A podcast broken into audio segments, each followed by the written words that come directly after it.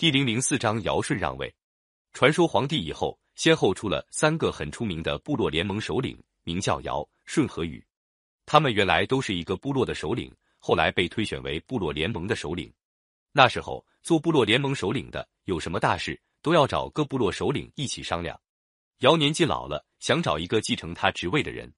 有一次，他召集四方部落首领来商议。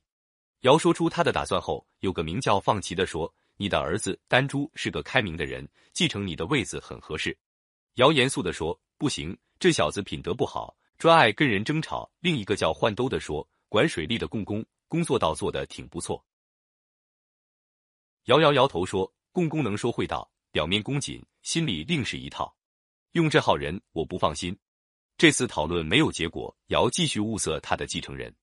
有一次，他又把四方部落首领找来商量，要大家推荐。道会的一致推荐舜。尧点点头说：“哦，我也听到这个人挺好。你们能不能把他的事迹详细说说？”大家便把舜的情况说开了。舜的父亲是个糊涂透顶的人，人们叫他瞽叟。舜的生母早死了，后母很坏。后母生的弟弟名叫象，傲慢的没法说，瞽叟却很宠他。舜生活在这样一个家庭里，待他的父母弟弟挺好，所以大家认为舜是个德行好的人。尧听了挺高兴，决定先把舜考察一下。他把自己两个女儿娥皇、女英嫁给舜，还替舜筑了粮仓，分给他很多牛羊。那后母和弟弟见了，又是羡慕又是妒忌，和瞽叟一起用计。几次三番想暗害舜，有一回，瞽叟叫舜修补粮仓的顶。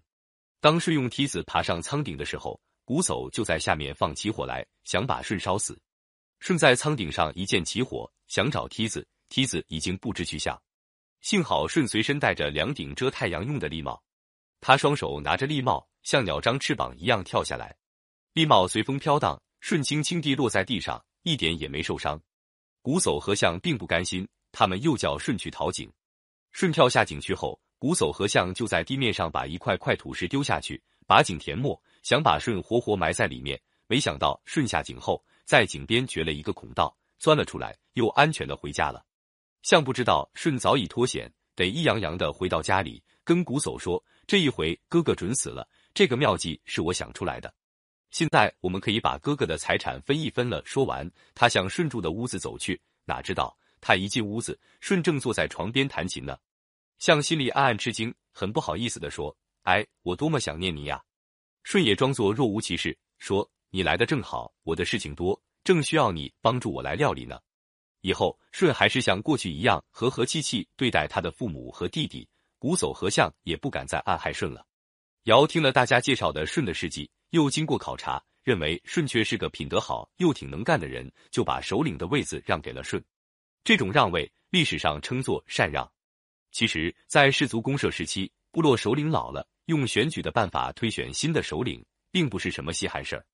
舜接位后，也是又勤劳又简朴，跟老百姓一样劳动，受到大家的信任。过了几年，尧死了，舜还想把部落联盟首领的位子让给尧的儿子丹朱，可是大家都不赞成。舜才正式当上了首领。